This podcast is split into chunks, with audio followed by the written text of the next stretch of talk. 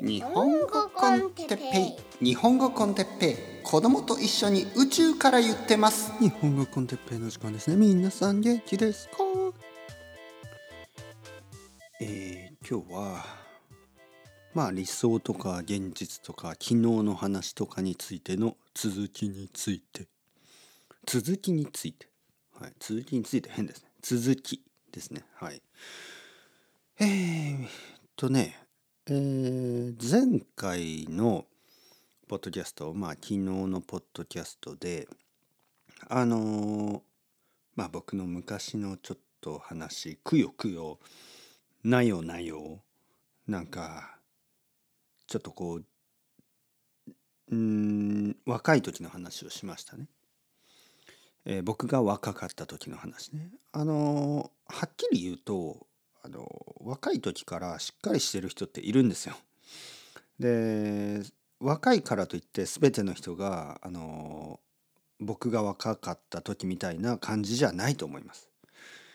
えー、実際僕のその大学生ぐらいの時から他の大学生の同級生ですごくちゃんとしっかり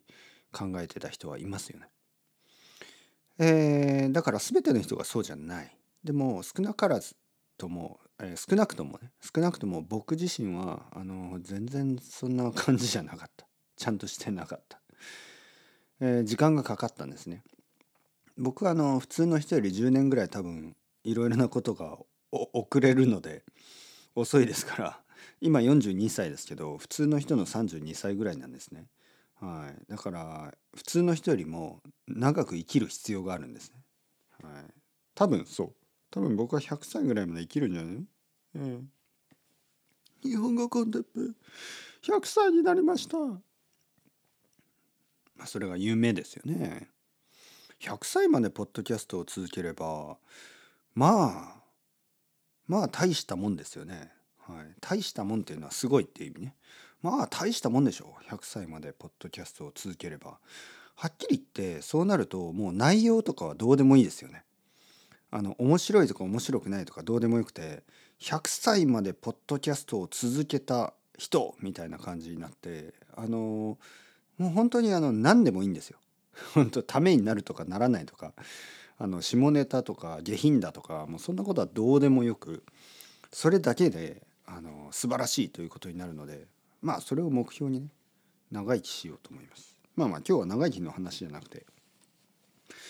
だからあのまあ昨日話したのはその若い時は僕はくよくよなよなよしててなんか人にまあ頼ったり迷惑をかけたりあのなんか、自分自身実際は自立をちゃんとできてなかったっていう話ですよね。はい、でまあその後どうなるかっ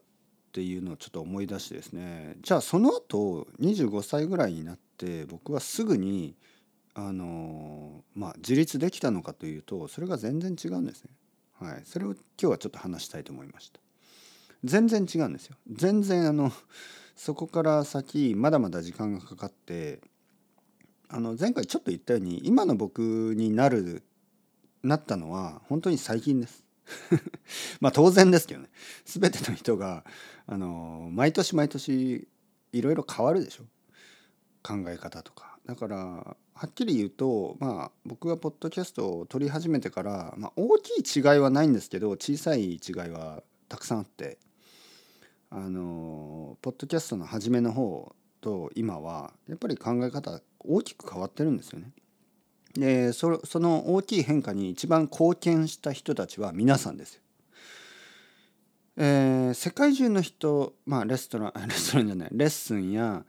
あの レストランじゃないね。レッスンやそのポッドキャストを通じていろいろな人とあの話しました。いろいろな人とコミュニケーションをとっている。でその世界中の皆さんがあの僕に大きく影響を与えてですねこの5年間、えー、僕は変化してきた、ね、だからこの5年間の変化の一番大きい部分はあの外国人の皆さんですよね。日本人じゃない。外国人のたくさんの人たちにとあの話したりメッセージをやり取りしたりいろいろそうすることをしてきて世界中の人ね本当に世界中の人。僕は大きく変化してきた、えー、もちろん僕自身はねそれがいい変化だと思いたいですけどあのいい変化をしてきた、はい、これは本当にあのありがたい。本当に感謝していることですね皆さんはあのいつも僕にありがとうと言ってくれるんですね。ポッドキャストを続けてくれてありがとうございます。とてもあの、役に立ちます。えー、私の日本語はとても上達しました。先生の考え方はとても面白いです。そういう感謝のメッセージをもらうんですけど、まあ僕自身はですね、もちろんそれ以外の、まあ、日本語以外のいろいろなことはあの皆さんにもらってるんですよね。そしてそれは本当に僕を大きく変えてきて、えー、僕自身が思うあのもっと良くなっている、ね、もっと自分がもっとこう成長しているその成長の多分99%の栄養はあの皆さんがくれるわけですよ。99%のニュートリションは外国の人たちから。僕の奥さんも含めてね。はい、僕の奥さんも外国人だしね。僕の子供も半分外国人なわけで。まあまあ今までその30歳ぐらいまではねあのあまあもちろんロンドンにいた時のいろんな出会いとかもあるけどやっぱり基本的にあの僕は日本人とたくさん接してたわけですよね。でもこの5年間ははっきり言うとはっきり言うともう90本当に99%ぐらいは外国人の人と時間を過ごしてて日本人と過ごす時間本当に少ないですよ。本当にちょっと僕の生活は変ですね。僕の生活の中で日本人と話すことがほとんどないんですね。今日もゼロです。はい。今日も日本人と話したのはゼロ。でも外国人と話した時間はまあ8時間ぐらいかな。生徒さんたちと奥さん。はい。だからちょっと変でしょ 普通普通じゃないですよね。はい、もうほとんど100%はあの日本人以外の人たちと生活をしているんですよね。でそのいい影響まあ悪い影響なんてほとんどないゼロですよね。全てはいい影響で、えー、僕は成長させてもらってます。でまあまあえ、ー、とその前の話ね。そう今になる前。だからまあ25歳ぐらいから35歳ぐらいまで34歳までかな、えー、僕がこのあのロンドンに行ってそしてその後仕事自分の仕事を始めてまあその頃ですね。じゃあその頃の僕はどういう人だったのかといえばまたバランスが悪いんですよ。その20代前半は僕はちょっとこうふわふわしていた。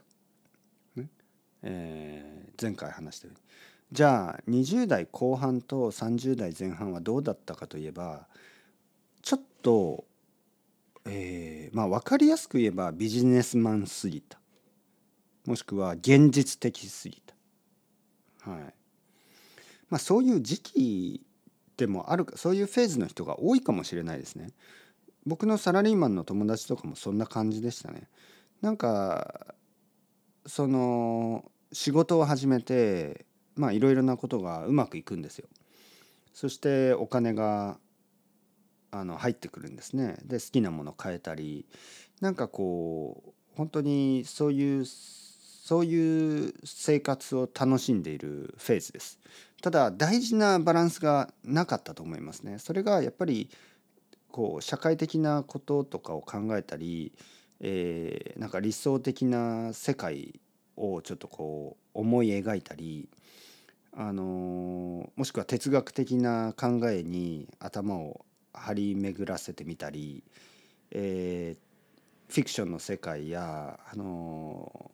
なんかこう何て言うかな大学生の時の僕って僕は本当になんかフィクションの世界やその理想的な世界とかそういうのをちょっと考えすぎていた。